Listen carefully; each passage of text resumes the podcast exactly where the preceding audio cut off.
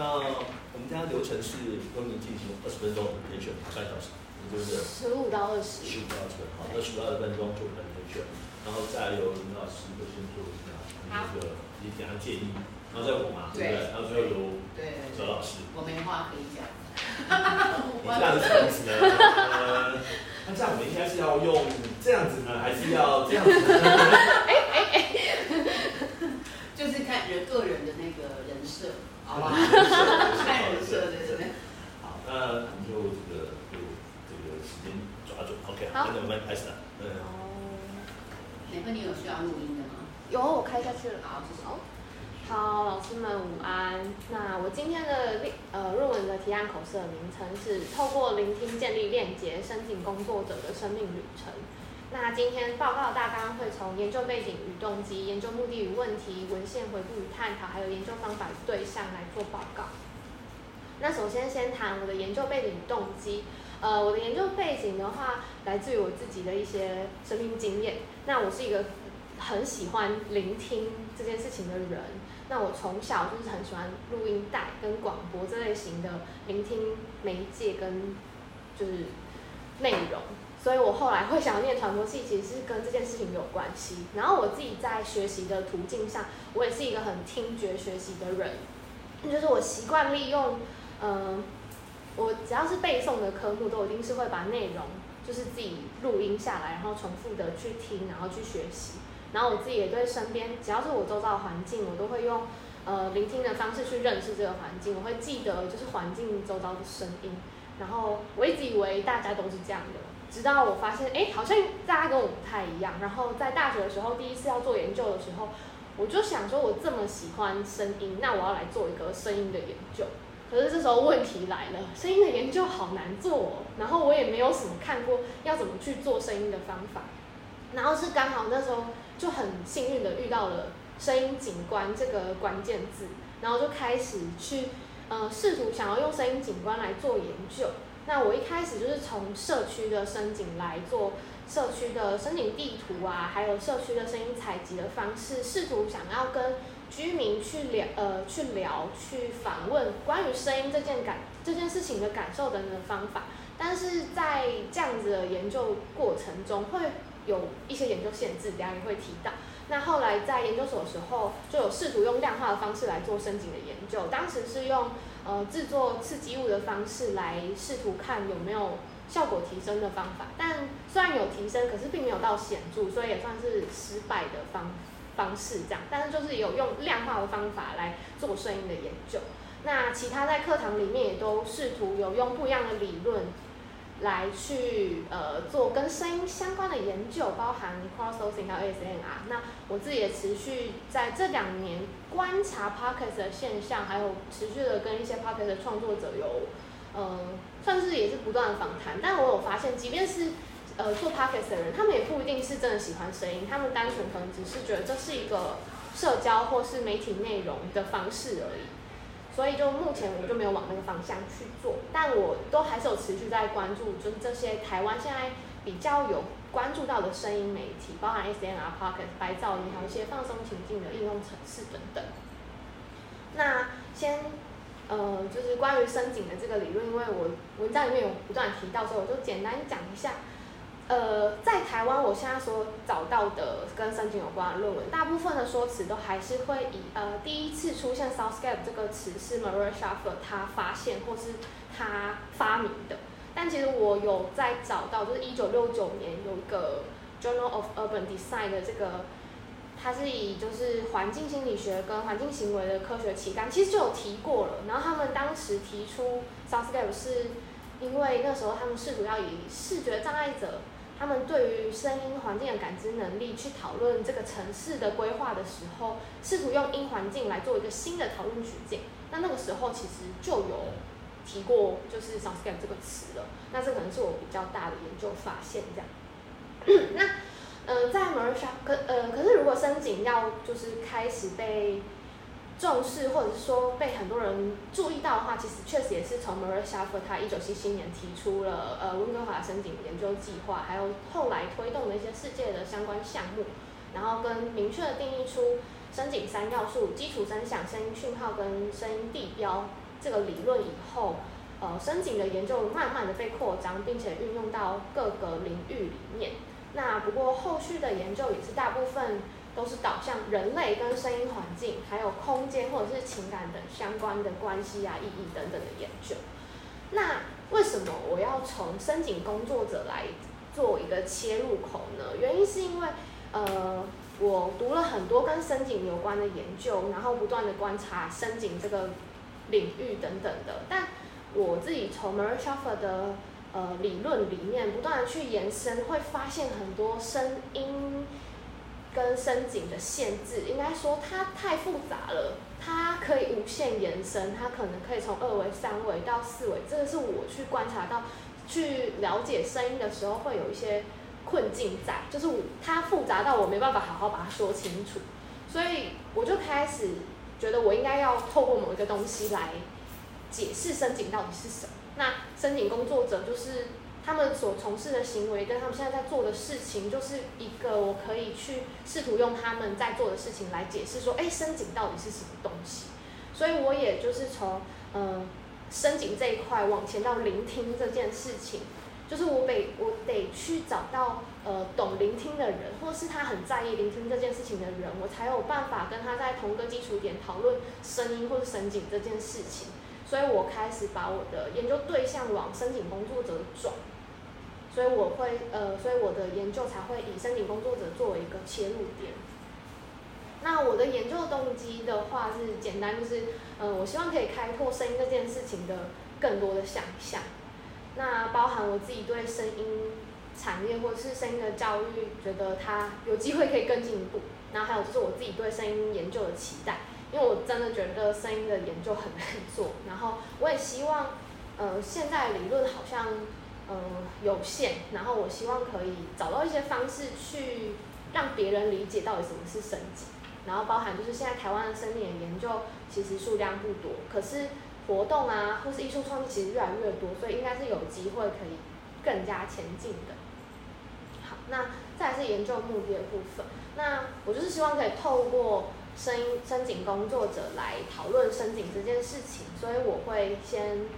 呃，设立这几个目的，就是探究声景概念对于声景工作者的影响，然后梳理声景概念在声景工作中的聆听情境，以及声景工作者他是如何透过聆听这个体验进行他对声景场域的思考、转化跟连接等等的问题，这是我的研究目的。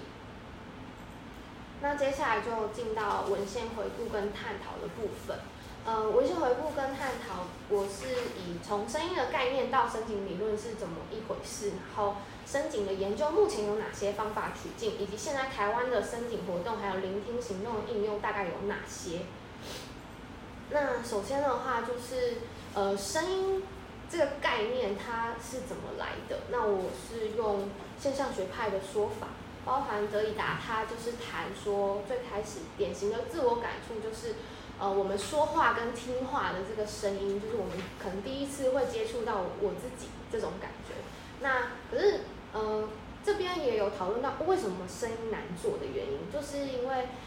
呃，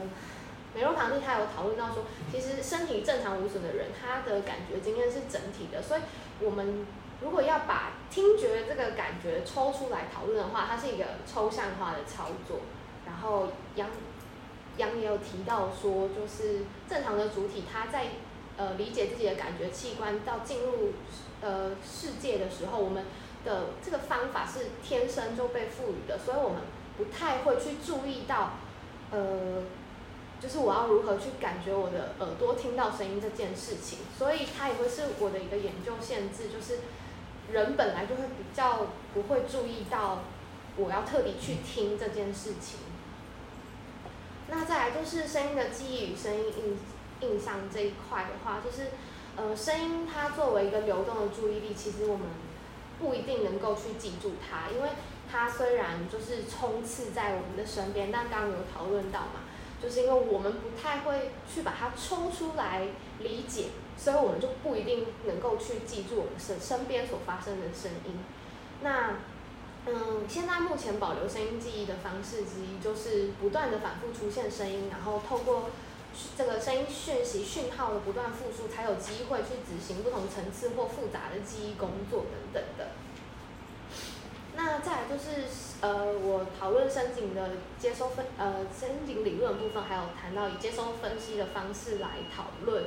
嗯，就是因为声音还有一个困难点，就是嗯，每一个人他听到声音的时候，会因为不同的条件，然后可能不同的职业、阶级、性别族群跟心理状态，他对于他听到声音会有不一样的解读，所以我们到时候也会有不一样的诠释，这也是呃声音的讨论难做的其中一个点。那嗯，现在目前为止的声音研究大概有几个取景，那第一个是声音行走。那声音行走，它大部分是用呃一条设计好的声音路线，然后或者是携带聆听装置来去呃观察参与者他的行为模式。那大部分的说法是说，如果是用聆听行走的方式，人的行走行为会变得复杂，他在思考他如何行走以及往哪里去的这个决策会变得非常复杂。那呃。听觉体验这件事情，其实并不是要去创造一个新的路线或是什么，而是希望人在某一个环境里面的时候，重新透过一个新的觉知，或是注意一个新的觉知，去走出一个新的途径，这种感觉。那再来是实验室实验的方法类。那实验室方法，它其实一开始提出的时候，很容易受到批评，因为。呃，声学环境其实非常难重现，所以因为这个原因，这一这一个取向的学者，他们可能大部分会转向于替代技术的研发，包含可能可听化啊、立体环绕声，或是沉浸式虚拟实验的方式，或是可能会研发出就是与其他感知一起重现的感官技术等等。那再来是叙述访谈的方式，呃。通常是在研究领域或是知识有限的时候，使用访谈法是一个蛮常见的方法。然后一个原因是因为它不是只有数据可以观察，它有机会去呃了解人类的经验在声学环境里面呃没办法用数据所提供的讯息，或是呃试图可以理解人跟就是听聆聆听这件事情的关系是什么。那这边也是有一个。小小的，就是研究限制，就是不管是声音行走实验室方法，或是访谈法，都会有一个问题，就是研究人员的词语他会去干涉，或者是语义会有一些限制，就是因为我们在做声音的研究，都会不断的去提醒参与者说，哎，你要帮我关注一下你的呃身边的声音哦，或是会去一直提醒他说，你记不记得声音的什么什么，所以这个方法很容易被批评说。呃，它是一个相当摄入或是不典型的情境，所以他们面对这样的限制，大部分研究者他们可是用交互的方式，或者是呃行为观察，然后去降低说，嗯、呃，这个这些研究方法会去过度的干涉参与者等等的。好，那后面就简单的带一下，就是论里面有提到的。声景应用的案例，左边这个是吴灿正艺术家的那个呃台湾声景地图计划，就是可以到网页上面上传你所录下的声音。那目前应该是已经两万多笔，他大概从零九年开始进行这个计划。然后右边的这个就是那个聆听老聆听老声音的那个计划，然后它是以就是进入。呃，也是社区，然后带领老人家一起用声音采集啊、声音回忆等等方式去讨论一些生命经验等等的。那左边这个是萧云安声音创作者，他这个是呃声音走读的活动，通常都是会带领一些参与者，然后在户外或是某个社区、某个地点进行一些走读，然后跟回馈的活动。那右边这个是去年新北市的，呃，找找世界的声音，他们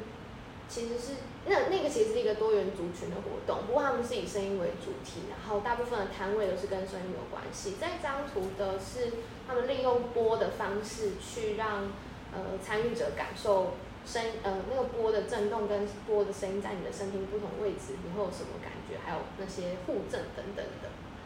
重新体验。聆听这件事情在，那再来左边这个是木木文创他们在做的，嗯，小吃的声音社展，就是台南，因为他们的的基地在台南，然后他们就是去做了收录不同不同阶段你进到小吃店里的声音，然后再做一些互动装置，也就是你在那个策展里面，大部分是你移动了某一个装置，可能就会听到某一些声音这样子的策展。那后面呃右边这个就是一零八年的时候，那个时候台南的公用频道的那一年的征件的主题，就是直接用“深井岁月”这个词汇去做一个比赛，影片比赛这样。那现在是还有发现，就是有一些 App，这个左边这个是专注力的种树的 App，然后它跟右边这个是女生的呃记录那个生理日记的。小日历，然后他们都直接在 App 里面会出现环境声音或声音景观这种词汇。那我会这个部分没有放入，我之后会再继续收集。那好，接下来谈研究方法跟研究对象，这边就是简单的讲为什么叙呃访谈法这么多，啊选叙述访谈。那因为呃叙述访谈的方式是只能使用祈使句，然后主叙述平衡跟呃主叙述回问跟平衡三个阶段来去做。它的叙述结构的分析，然后它有别于过去我学习到的半结构访谈法一问一答的方式，因为其实我过去在做声音的访谈，很容易遇到一个问题，就是呃，可能我我问的会我问的东西，它可能会答得很简短，然后或者是说我不一定能够理解他对于声音的那种感觉，我真的有同等的理解到吗？我会很容易进成呃造成自己的一个研究困境。所以我就觉得，也许使用叙述访谈的方式是一个，嗯，我可以跨越自己研究困境的方法。那它为什么适合？其实，嗯，叙述访谈对于当下或是某段历程的这种方式跟声音的特性有一点关系。就是声音就是它稍纵即逝，然后又需要具于当下。其实它们的特性上面是有一些关联的。所以我也会希望可以透过这样的方式，然后去提炼出受访者他。提出的整全，然后关键是的叙述内容，然后去了解他们的聆听行动跟他们自身还有环境之间的关联。那，我的研究对象就是呃，可以稍微再简单的补充一下，就是呃，最左边这个萧宇文，他会是我的主要的研究对象。那嗯、呃，我大概是从去年一二月开始观察。到现在，然后跟了他蛮多的活动，然后不同性质的，因为刚好遇到疫情，所以还有一些线上的操作模式。然后他现在，呃，他一开始其实是音乐创作者，然后他是想要，嗯，做专辑的时候想要有一些特色，所以他就是结合他去旅行，然后一边收音回来的素材。只可是就在他在创作的过程中，就是转化了一些他对于聆听啊还有声音这些感觉，所以他后来。就是也比较没有太多的创作，大部分都在做深井相关的活动。可是我因为我已经跟他访谈好几次了，那我其实有感觉到他好像有觉得，嗯，好像深井的阶段对于他其实最重要的目的还是回到他的创作本身。所以，呃，就发现好像嗯人的聆听的行为就是有一些可以分析的东西。对，好，然后再来是杨新荣，他是。呃，刚刚提到那个木木文创的工作室总监，然后他自己是他的毕业的，呃，他博士的毕业的论文也是声景相关的题目，然后他们的工作室也是从六七年前就开始在做整个台南府城的声音记录啊、声音地景的一些不同形式的创作，但是他们是比较偏组织，所以这个部分我也还在想要怎么，呃，跟他们。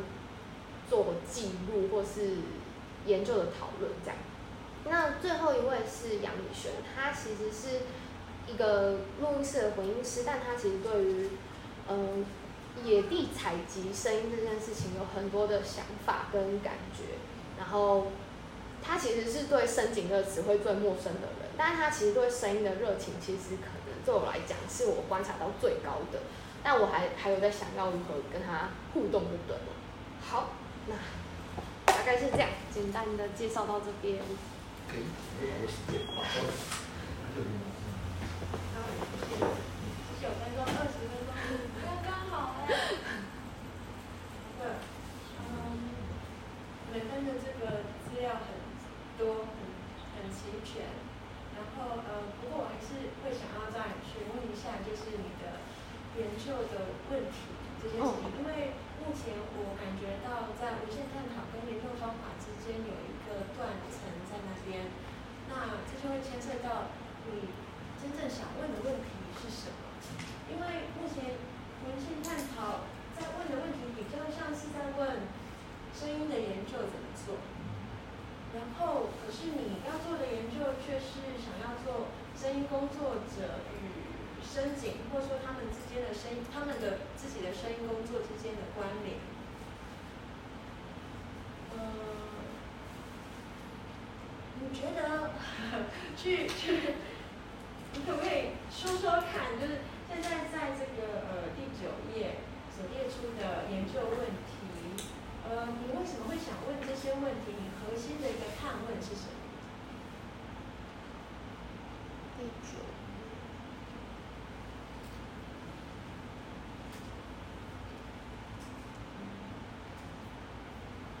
要直接回答还是等一下？没关系，你可以。呃，我觉我觉得因为这个问题蛮蛮蛮重要的，好好，你可以先回答，然后我们再。好，嗯、呃，就是我。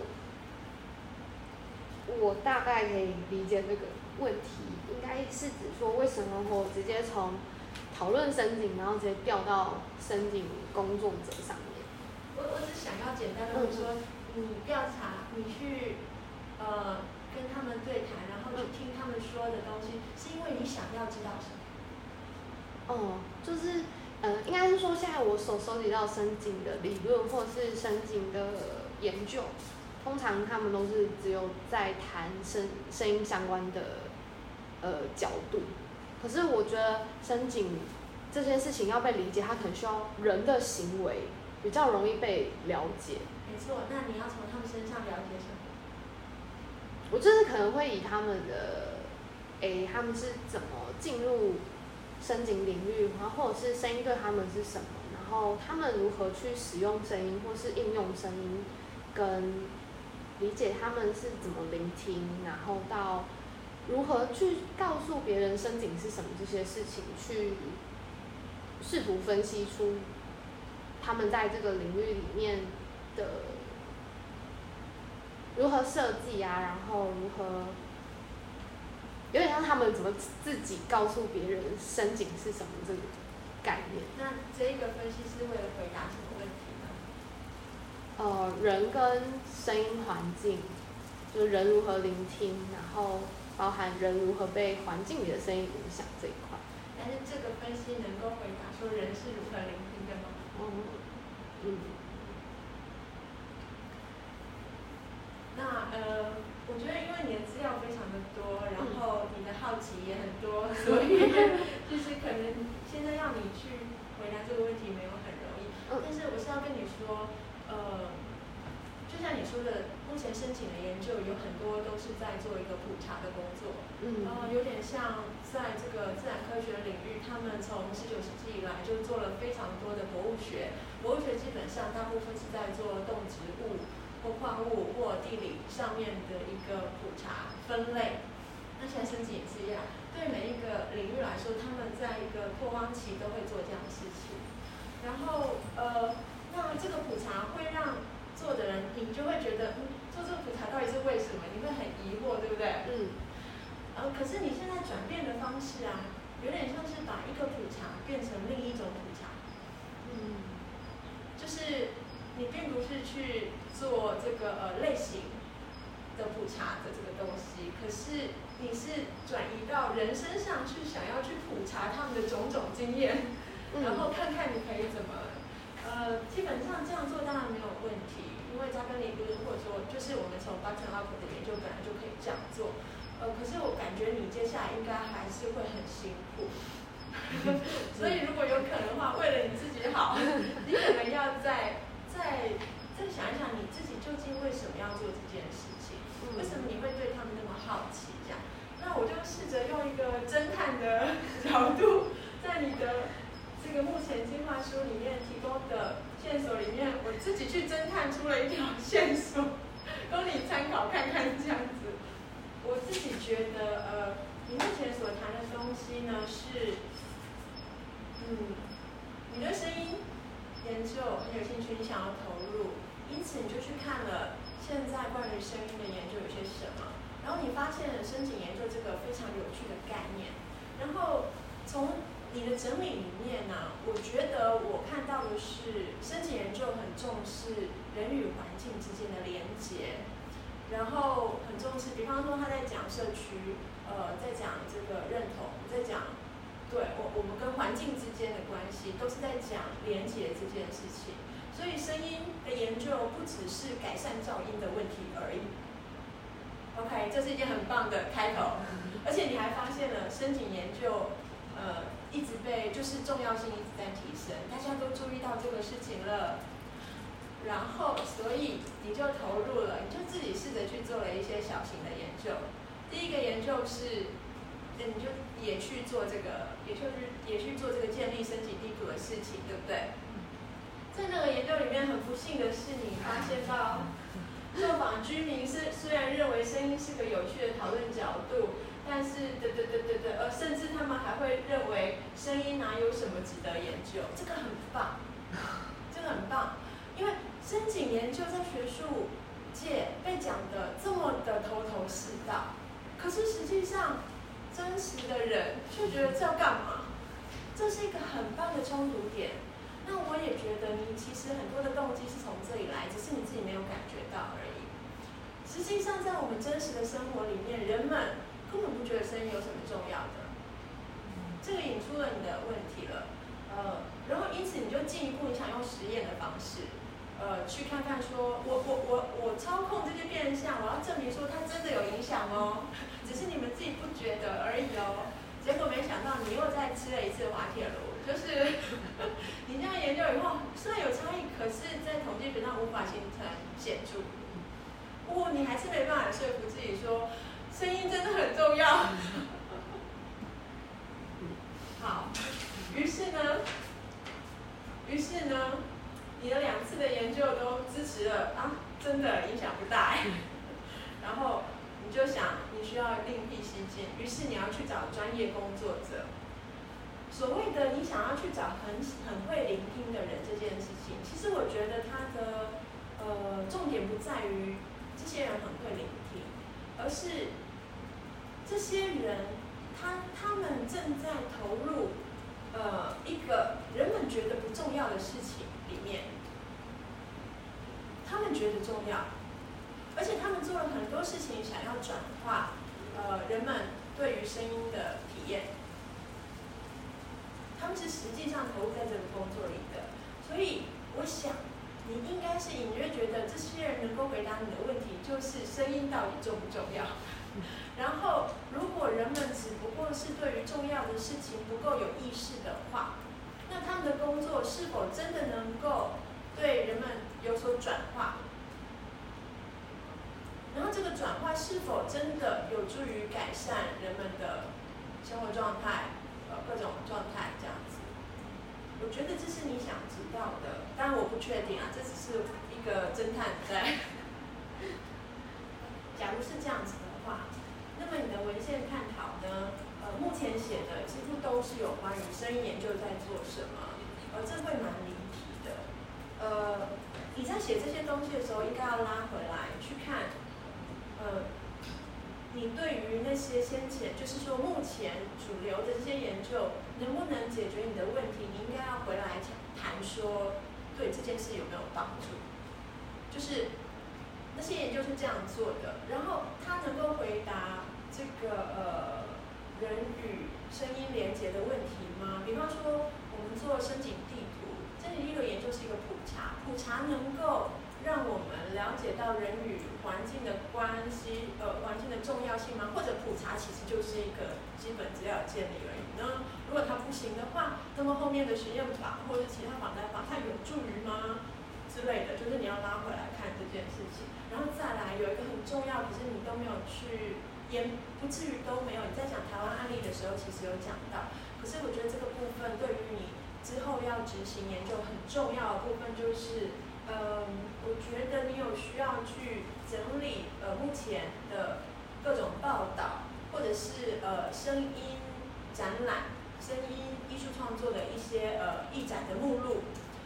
你有必要去整理那个，然后对于里面所强调的一些概念抓出来加以厘清。比方说，他们可能会强调说，呃，这个申请工作者这位谁谁谁，他的工作啊是为了什么什么什么，你在里面找出一些主要概念，然后拉出来去看，哦，所以他们在追求的是这些，符不符合在学术界里面对于申请研究的看法？呃，然后我在我们在这里在还没有采访或者说还没有。亲身接触他们之前，先透过二手资料去了解他们可能呃对于声音重要性的看法是什么，然后打算如何以行动来转化人们的态度，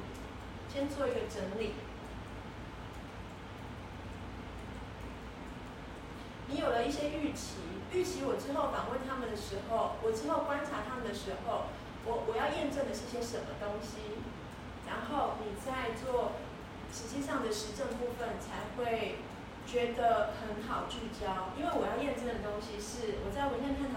收集过的资料，他们在报道里面呈现的是那个样子。然后，然后我感觉你真正关心的就是，对于这些声音工作者来说，呃，申请的重要性到底是什么？为什么他们愿意投入这个工作？他们、他们、他们是如何帮助人们去去呃意识到申请的重要性？然后还有他们的工作，他们自己觉得成不成功呢？有没有用呢？会不会到最后分析到最后，其实三个人最后都要转行，因为他们觉得啊没救了。这就是 人们到底能不能意识到声音的重要？能不能够如同学术界对于深井理论那样子的看法的去意识到深井对我们的重要性？人们到底有没有可能？声景工作者的工作到底有没有起到作用？这是我目前自己的一个，对一个那个，然后你要你就自己，我相信你有你的想法，你再去。找一下，对，谢谢老师。你要回应吗？嗯，仅供参考。对，林老师提出一个很重要的问题。有被侦探剖析的感觉，就是，嗯，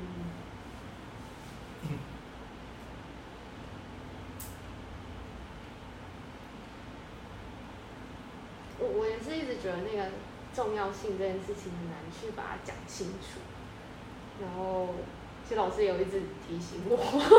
对，但是嗯，可能刚刚那个，可能那个第第二章第三节那个部分，如果可以去整理现在的行为跟之前的研究的观点，这样可能会会比较把他们连起来一点，然后可能会不会断裂那么强烈，这个部分我应该会再看怎么把它。写一下，对，好，现在。那我就先，那我就先提一些问题，然后大家如果有问题的话，跟老师。嗯，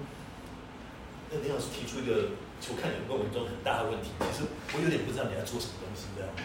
我就是说，其实你的文献探讨跟你的整个前面整个大思维其实很接近，就是说你对于身体非常的有兴趣。哦然后，所以你从各个角度去探索什么叫身体啊？但是文献探讨看出这个东西，你想要有各种方法做，但是似乎这样没有规定说你大家告诉我们要做什么东西。哦，这是即使是说你问的工作者来讲，我也不知道你要问什么。然后我本来看到一个很有趣的概念，跟因为林老师是个创作者，我知道他动画有做动画的经验，所以他带创作的概念去思考这东西，所以他提供了非常好的一个所谓创作者如何思考跟他的所谓的观众他的所谓群众对话的问题，然后如何改变。那我要提出另外一个问题是，我本来看到你出了那个维度的架构，我本来你要做一个是告诉我，他们每一个不同的身体的维度是什么，啊？那进一步分析可能性在哪里？就是说对我来讲有可能是这样子，但但是事实上后面来讲其实可能呃不太一样，不太，因为你后面进入一个设计的问题哦。那所以说我觉得你要去好好想想看，到底是你要的最后的问题意识的主要成果是什么，而不是只有一个谱调而已。哈，这是一个。然后我问一个比较详细、比较细的问题，是主要是因为声景这概念谈的很多了，但是事实上这概念还是很。对，所以我知道你问题的，你的问题是大概我是看的问题，所以你在你的文章中太多跟声景同样的类似的名称出现，像你讲音景、声景，然后譬如说还有什么，还有声音景观、声音环境。聆听情境，这些名词看起来很接近，其实不太一样，知道吗？所以其实我会觉得你对声景的这个掌握度，你没有办法提出一个，还到现在没办法评估为什么叫声景，所以你变成一个用一个不太清楚的一个架构一个问题，然后去让我们去聊去想要回答这个问题是什么，就变成后面就很麻烦了，很麻烦的。然后所以，呃，我我们对身体的了解，就我自己的了解，因为我自己从营商出来的，所以呢，因为我知道身体最早开始是从。它叫 Sound Landscape，对不对？所以它基本上是从 n e s c a p 的概念出现的。那 Landscape 刚才提出了三个部分，像你说，哎，这个这个提出了三个什么？比如说基础声响啊、声音讯号啊、声音地标这些东西出来。我觉得这是一个用一个量化或是一个比较一个很清楚的指标去解释声景的部分。但你没有告诉我三个什么东西。哦，这所以说其实第一个可以让我了解声景的东西没有。哦，第二个声景的意思来讲呢，如果以一个影像的概念来讲，以 Landscape 的概念来讲。它比较接近于是一个切面问题，就是它是一个空间中的切面，所以它基本上它可以构成的，它每个人它有不一样的东西，所以你创造声景是可以的。但你做的东西远远超过一个创造一个千面的问题，所以我不知道你是不是要用声音地理、声音地理学或什么类，或者是比较适合的题目来做这个题目的，因为探讨不是声景，知道吧？对我来讲，就说其实它比较像个声音地理学上，然后有譬如台湾的这个所谓的景观问题或什么类的，所以在这个名字上的问题会。会会改变你对整个你的研究的一个思考，哦，所以这个其实就是在你的整个文开整个做开始的时候，我觉得可能要先理清的部分哦。然后同样的问题是一个比较有趣的问题是，申请工作者这个名词，就第一个申请工作者应该跟声音工作者不一样，对不对？嗯，没错吧？那可能这两个混在一起，对不对？因为申请工作者知道他自己，他自己应该有一个有个体认，会有一个所谓的自觉性，说我是一个声景工作者，所以他做的不是声景，他不是说我声音，他做的是声景。但你做的声后来讲，他们有没有这种自觉？前面两个是有自觉的，然后他们也会呃，应该他们被下标标标题也都是升级相关的。对，所以那只有 Y 不是，对不对？对。Y 不是，所以 Y 进去就很奇怪，就你讲 Y 很奇怪。那第二个是，这些人的声景的概念到底是一样的吗？对，一样的吗？就是一个，我觉得像，即使像那个台南那个所谓那个所谓那个活动，什么身体什么那个活动，忘记了。这、这声景，所以它这个它是一个标题，胜过于它对于了身体到底了解不了解的问题，懂吗？所以现在就变成是一个很麻烦的事情，是我们反而反过来来做，是说我们要理清什么叫声景。那才办法知道你要做什么东西，这样子。对，所以这个其实对我一直，我一直在看到的时候，觉得一直很、很、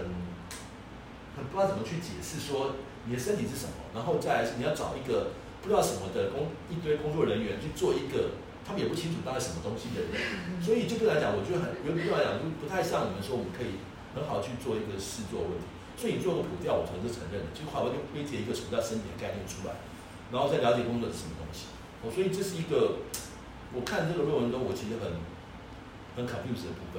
哦，这是一个比较头痛的部分。哦，那你再怎么样聆听，可以，大家可以谈一谈。第三个，聆听在这个字是一个对我来讲，整篇作业中其实相对于身体的模糊概念，聆听对我来讲是一个很有趣的概念。因为聆听不是一个，你的聆听不是一个是说我怎么听到的东西，聆听是怎么去设计一个听到的东西。你的讲法是这样子。所以你要教别人如何聆听，那因为聆听才能创造一个 scape 出现，才知道怎么样去看到那个所谓的那个景象出现，那个 landscape 出现。所以，可是聆听在里面你的你的说明比较少，比较少。但我确实他觉得他是一个真的，如果说一个声音工作者或声音工作者能够去摄入一个声音景观的部分，除了他真的去创造声音以外，他是一个创作方式。对我来讲是创作方式，等于创作一个如何去聆听的方法。那它就是一个所谓的创作者应该或者教育者应该做的事情，但你在里面切入其实蛮少的。对，所以其实对我来讲这是有点可惜的部分。那相对于身体那模糊概念，我觉得灵体反而是一个比较你可以下手的东西，这样子。哦，这是我认为的几个比较大的问题，这样子。那你相信这样吧。那等下可以再看。好，谢谢。谢老师。你有先回应一下。呃，对，其实我。我是想要往前讲聆听这件事情比较多，但好像，嗯，对，好像还是在文献的地方，好像还还是很容易就往深井那个地方去。嗯，我觉得要补 聆听这一块。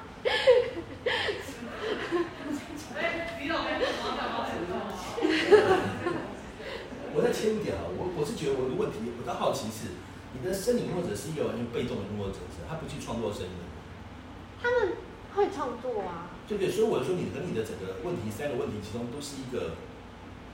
如何去，就他基本上是如何去听，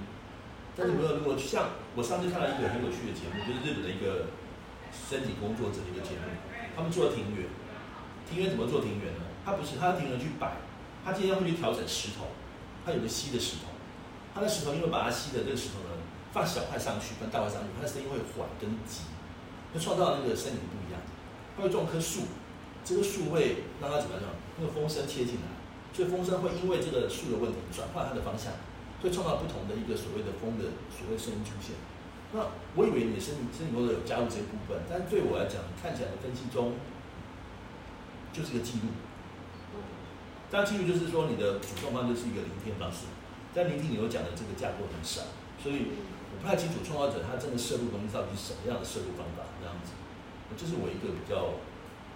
考虑的问题，然后也是回应跟林老师的，延续林老师的问题，就往下走，就说创造者如何设计改变，可是在你的东西，他这个东西不再没有再往下走，就只是说他一个想法而已，这样子，就我不太清楚你在要问到什么东西，这样子。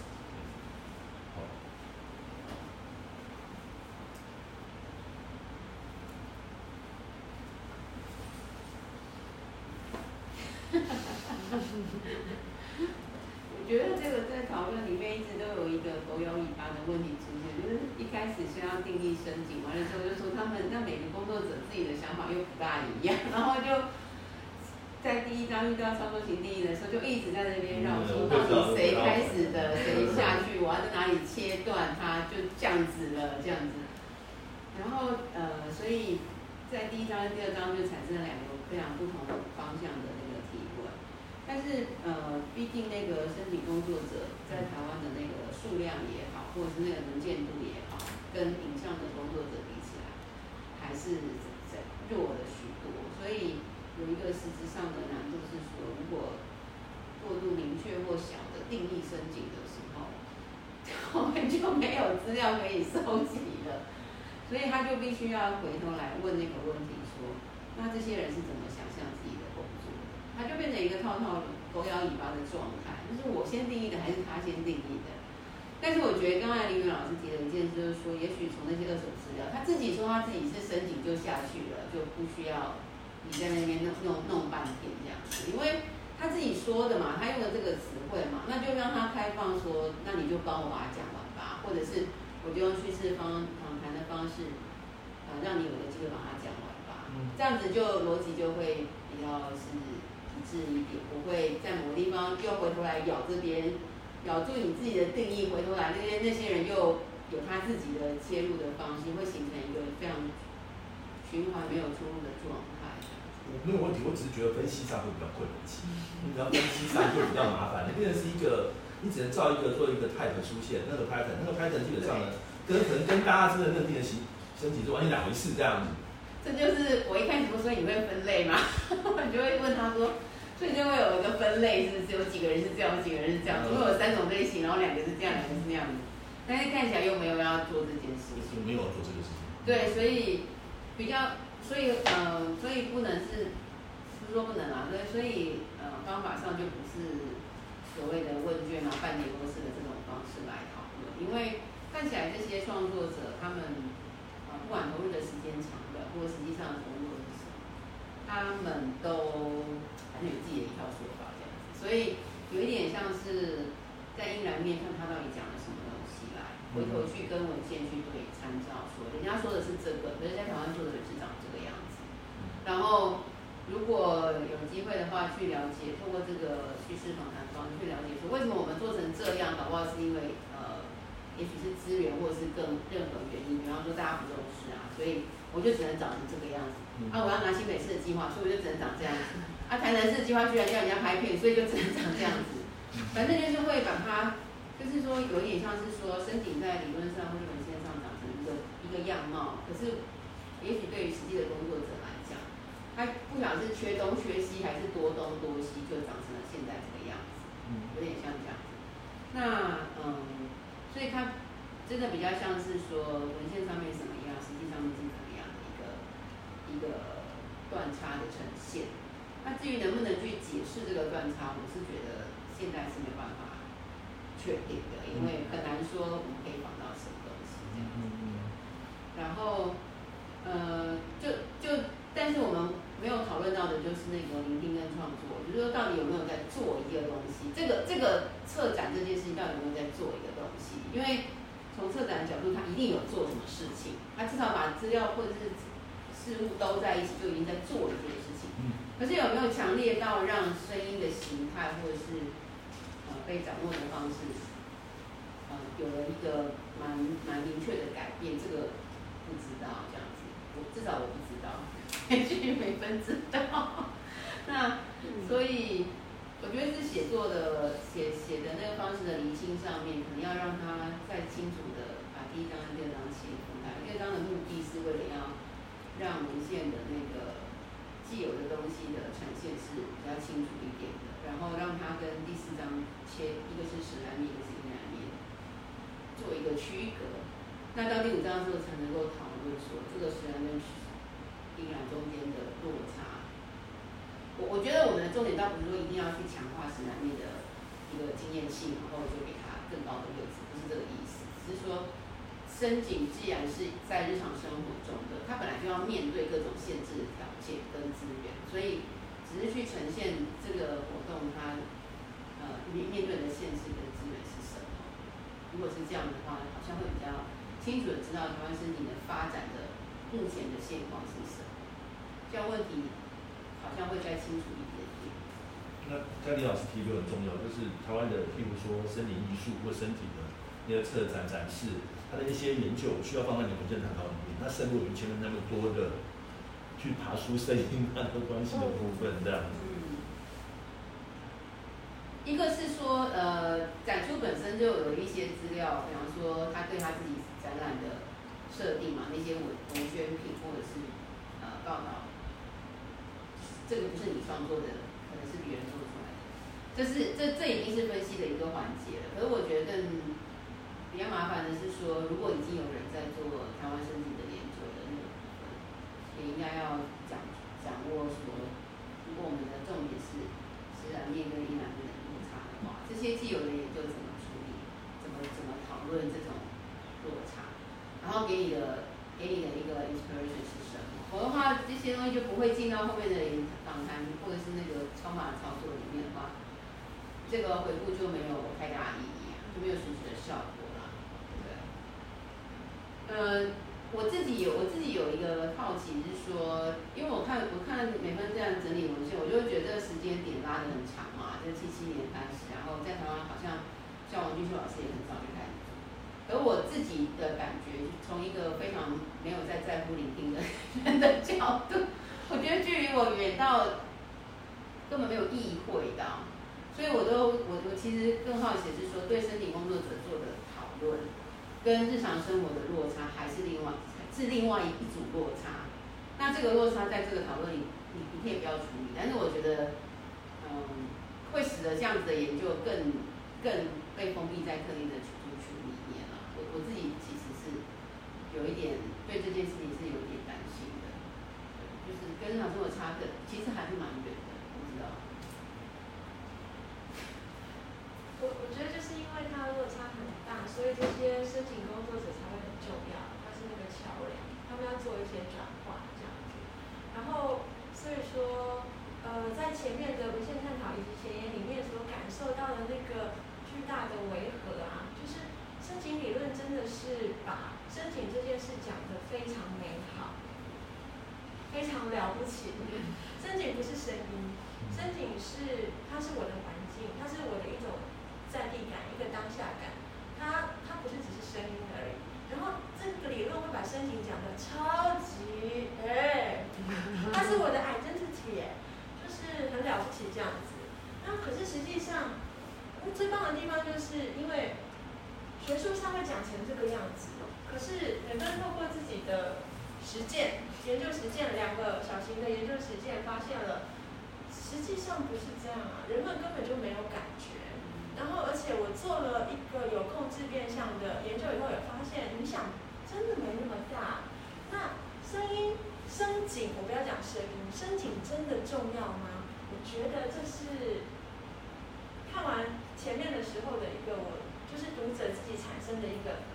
很显著的问题，就哇，所以声景真的重要吗？我感觉这个研究者好像接下来会去研究声景真的重要吗？这种感觉，那该如何研究呢？就是去看有想要致力于消弭那个落差的人，也就是专业工作者，他们自己有什么发现？他们自己有什么体验？他们的经验是什么？用利用这样子来让我了解，我们致力于申请研究究竟有没有？那简单来讲，我觉得是这样。那当然有很多的细节要去理清。可是我觉得一个大的主轴，我目前感就现在手上的资料来讲，我会觉得是这一个美珍这个研究者，他其实他很想研究声音，然后却发现好像理论是一套，实际上又是一套，所以他开始疑惑这件事真的重要吗？这样子。然后，所以他也可能没有办法尤其是现在真的是还在一个比较就是草莽的阶段，呃，这方面的理论跟工作者都不多，那所以现在要做一个类型或是精确的定义，我觉得不太可行。可能他的重点不在于去找那个 pattern，呃，而是在去呃去去用这些专业工作者他们切身的经验去了解到他们自己所体会到的申请的重要性是什么？是否真的有体现出来？那因此他就不不会只有访谈而已，他一定还会有一些参与观察，才会了解说，嗯，这些专业工作者他们会不会只是一直在欺骗自己，说 我很成功，我的工作坊很成功，什么的，就你还会需要一些其他的他们访谈之外资料呀。我是有一直在做参与观察啦。是的，然后其实也是因为一直参与观察，所以才会觉得哇，这群人应该会让我做这个研究比较有自信一点点。所以你觉得其实是有效果的？因为他们很妙，就是通常会来参加这样子活动的人，其实不会到太多。嗯，然后他们带体验的那个感觉，就是我自己第一次去参加的时候，其实我内心有很多的冲突，我就会觉得。呃，那时候有一个还蛮大的经验，就是我我在等开始活动的时候，就是坐在那边等，然后那时候就是有一个小朋友，他是经过，然后就好奇，然后就问他说：“哎，你们在干嘛？”然后那个原来他就讲说：“哦，我们等下玩一个声音的游戏。”然后我内心超级冲击，我心想：“我是来做田调来做研究的。”然后他竟然跟他说：“我们只是要玩一个游戏。”然后可是就是。那个经验就对我来说，突然意识到说，哦，那是因为我一直用一个很严肃的是的心情在思考，应该如何，应该。对对对对。然后可是其实对他来讲，就是，呃，我想要把这个美好的感觉带给其他人，然后，所以我就觉得哇，他跟我完全不一样。对，然后所以我就试图，试图想要去理解这个人他是怎么不感到挫折。就是在声音这件事情上，声景这件事情上，对。最后，是否他回应到、回扣到身体理论里面所描绘的那个美好的一面呢？身体理论真的的真，身体理论真的是把身体这件事情描绘的很美好。嗯，因为而且回错了，因为他自己本身是心理心理系的背景。然后，所以他后来就是自己在理解这件事情，他的叙述都会以，嗯、嗯、回应到自己的内心等等这种方式，然后就会觉得比较贴合，就是森井理论对于人跟环境之间的那个互动性啊、关联性，我就会觉得很强烈，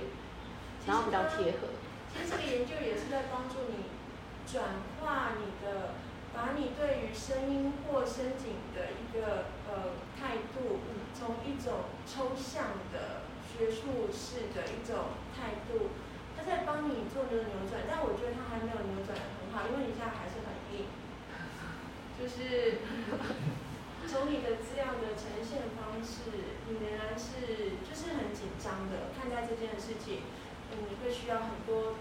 理论的背书，以至于我觉得你的那个呃，好像你还没有办法用一个比较呃干净的、干净的知觉去面对这个事情。呃，不过重点是啊，因为现在的东西真的很丰富，所以我刚才所讲的只是一种可能哦。你不一定是这种可能，呃，就像慧文老师刚才讲到的，台湾目前的呃申请发展如何，这件事情其实也是本身就可以成为一个研究，它就已经很有趣了。然后聆听这件事情，克明老师所说的这个，它又是一条线，呃，你实际上对哪一条线真正有感觉，我觉得可以去你在掌握一下，以避免你在进行实证的时候又变成一种普查，你会很痛苦。呃，然后还有就是，不知道慧文老师觉得怎么样？就是其实如果如果抓了一条线以后，目前资料有一些是，它其实不用不用这么多，就是有点堆砌了，就是不用舍不得啊，有些东西可以舍得啊，这样子，这是我的感觉。学生写论文就是永远是舍不得。就割掉一块肉一样，他们删掉一段，他们就割一块肉啊。因为让我先写零。好，这就是我的看法。对，我不太刚才每每个讲一个很有趣，问题问题是我觉得那个时候你为什么会这样想这样子？他今天教你玩游戏，不就是一个聆听的方式吗？对啊。对啊，那不是就是他如何让你创造，他如何创造音景一个方升级的一个方法吗？那你现在如果以这种角度来看的话，他叫你做任何事情，其实都是一个很有帮助的、有益的一个建构身体的方法。但但但但我这要为那个所有的硕士生讲一句话，就是刚开始做研究，研究就是重点啊，所以哦，对对对，还没有换的心态哦。对对对，还没有办法，没办法放松啊！如果不这么做的话，感觉自己好像会忘记什么事情。那么这个我就说，其实你如果在，当然这条线不是不一定条线嘛，当然。刚林老师提出非常多线，那其实光这个身体岁月这个东西，我都觉得可以用文化自己来看身体的问题这样子。那其实有很多可能性，所以现在就是说线太多了。我觉得我们两个问题就是，我们不知道哪条线是他要走线这样。你现在听到了？我我听到，我听到了。嗯嗯。但但是你可能就是要舍得哎。有有有，要切要切。现在很舍不得，所有曾经走过的路。他连方法都舍不得啊，嗯，所以所以这会造成你自己的辛苦，嗯。但是这个题目是有趣的题目啦，是值得做的题目啦，因为呃，至少我们现在看起来，大家对声音的那个想象还是相对比较单薄的，就是说方法也好，理论也好，或者是可以问的题目也好，确实是比较单薄的。那然后，而且你有投入到。一些他们的工作场景、工作坊里面，就这件事情来讲，不管你当时每一个参与，你收集到什么材料，我都觉得，嗯，呃，不大会是没有意义的。虽然他不见得会写在论文里面，他只是说论文要写完，它的重点就是范围清楚。所以，我觉得范围清楚一点的方式，应该还是，可能还是会。有啦，可能就是云安的那一块，他如何建构聆听的方法这个东西，其实我是有写在我的东西里面，但我好像没有把它当呈现。就是，对，就是，呃，不放心啦，不放心就会就会就会不知道可不可以写这个东西，因为会我不知道，好像还是会觉得好像有点简简单薄。担保 单不是啊，我不太懂得担保单。想要想要讲的我我的一个想法，这也是要看 慧文老师的想法，就是呃，目前有三个个案，呃，但是呢，其实不一定需要三个个案。然后呢，呃，你有可能根据你就是最后缩限的范围，只选择一个都有可能。那另外两个并不是就不要了，你可以把它写进你的前面的文献，作为你的一个脉络，作为一个你的脉络，然后，然后这些都在帮助你去观察你的那个个案，就是你想要从个案身上去验证的，去去去获得的是什么？这样子，其实就是这也是有可能。我的意思是说，你可以更弹性的来看待这个事情吧。然后，可是。可是研究的目的啊，你的问题啊，就是要让它明确一点。嗯，好。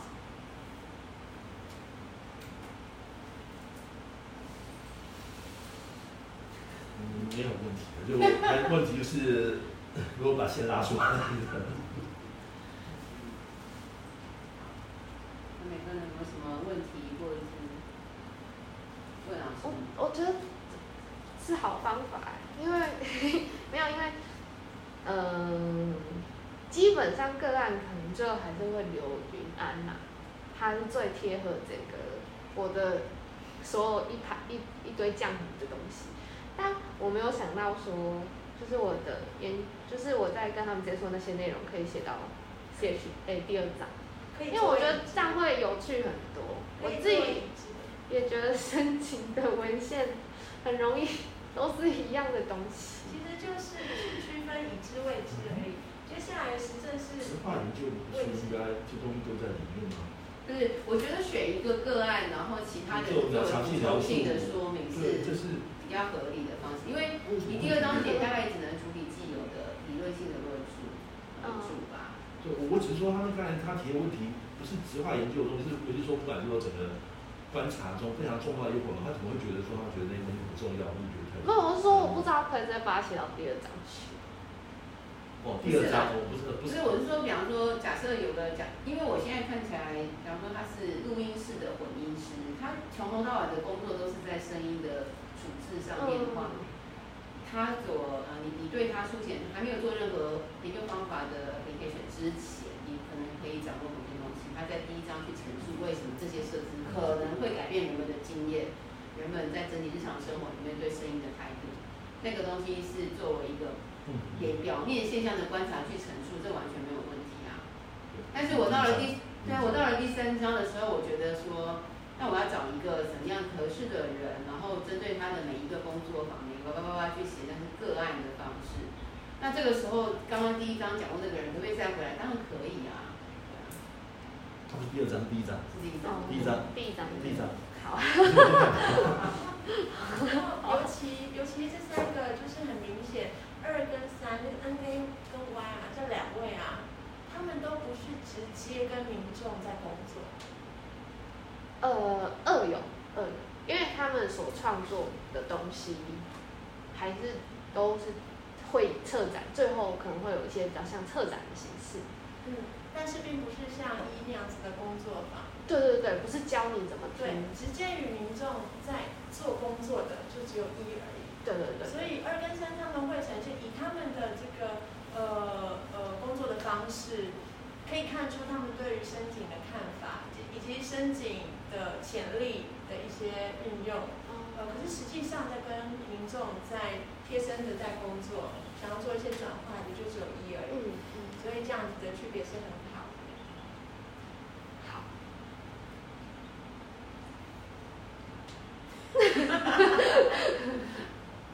你看两位老师还有没有什么建议？没有，就我只好奇另外一个问题，那个生命历程放进去目的是什么？怎么帮他问他们生命历程呢？问他们整个。哦，因为那个叙述访谈方式，它就是生命故事。对，可是你要怎么放到你们的你的研究架构里面？就是好像说我要多一些资讯，然后才能就。我不晓得啊，因为做做研究常有这种，我今天好做一个问卷调查，我东放一个西放一个，越放越多越好嘛，到时候反正都可以弄。不是这样的，不是，好像不是这样子，知道吗？